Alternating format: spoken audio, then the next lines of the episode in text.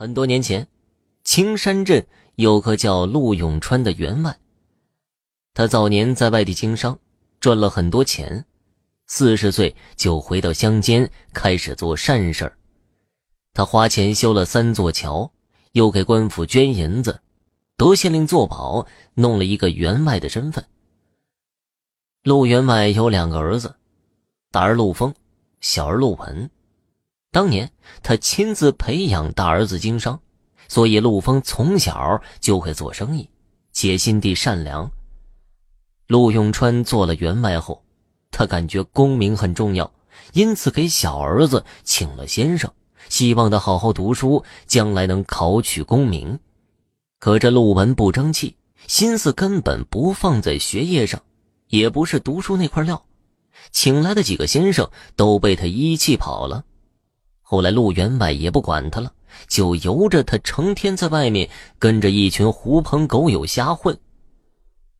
待两个儿子都长大后，陆员外给他们都娶了媳妇儿。不久之后，他为了安度晚年，就决定将家里的事务安排妥当，然后分家过日子。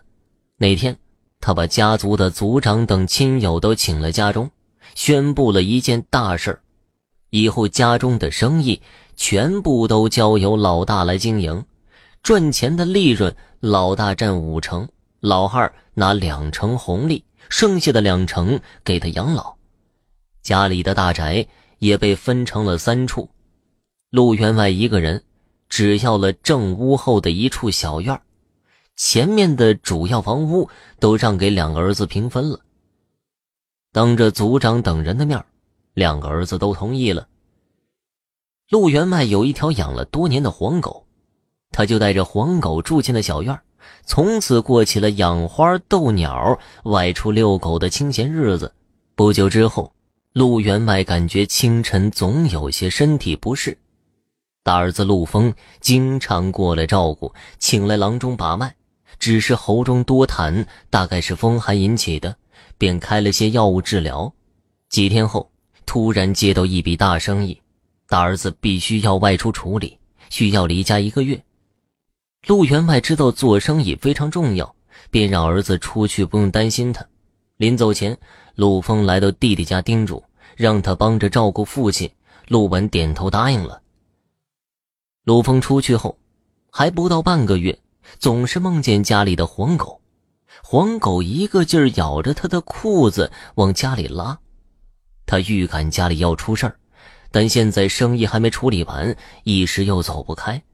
又过了几天，陆峰好不容易做完这笔生意，便日夜兼程往回赶。一到家就听见哭声，原来陆员外前一天已经去世了，只等他回来就要下葬。陆峰不能接受，可是大家都告诉他，老爷是在梦中去世的，走得很安详。陆峰想开棺见父亲一面，被族中的长辈拉住了，说棺盖已经合上，就不能再开，否则会有不祥之事。陆峰痛苦不已，早知道就放弃这笔生意了。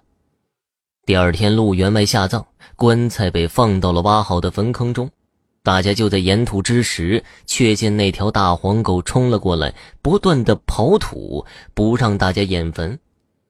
这狗蹲在那儿，向着四周狂叫，两个爪子使劲的刨坟，要刨开已掩了一半的坟坑。人们去拉狗，黄狗就疯狂的要咬人。陆文说：“这狗疯了，父亲入土为安，哪里让一头狗阻拦？”他拿起锄头上去，那狗扑过来要咬他，他挥起铁锄，锄根打在狗头上，又连着猛砸了几下。陆峰阻止弟弟时已经来不及了，这狗口中喷血，被打死在坟坑上。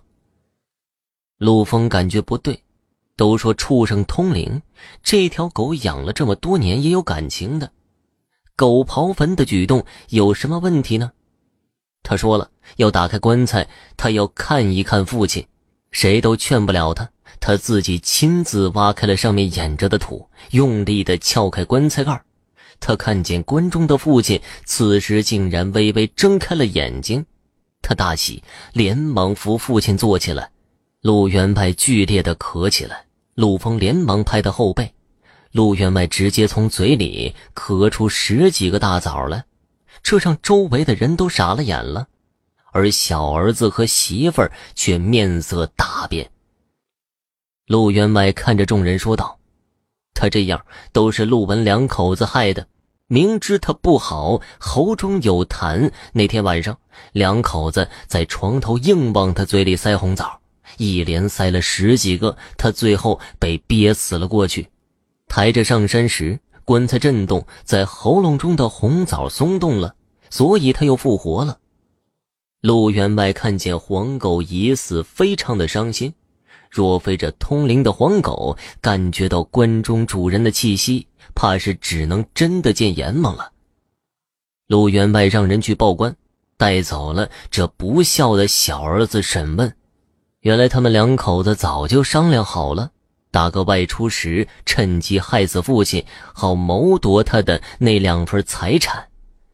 这种失去良心的儿子，非但不报父恩，还要谋杀父亲。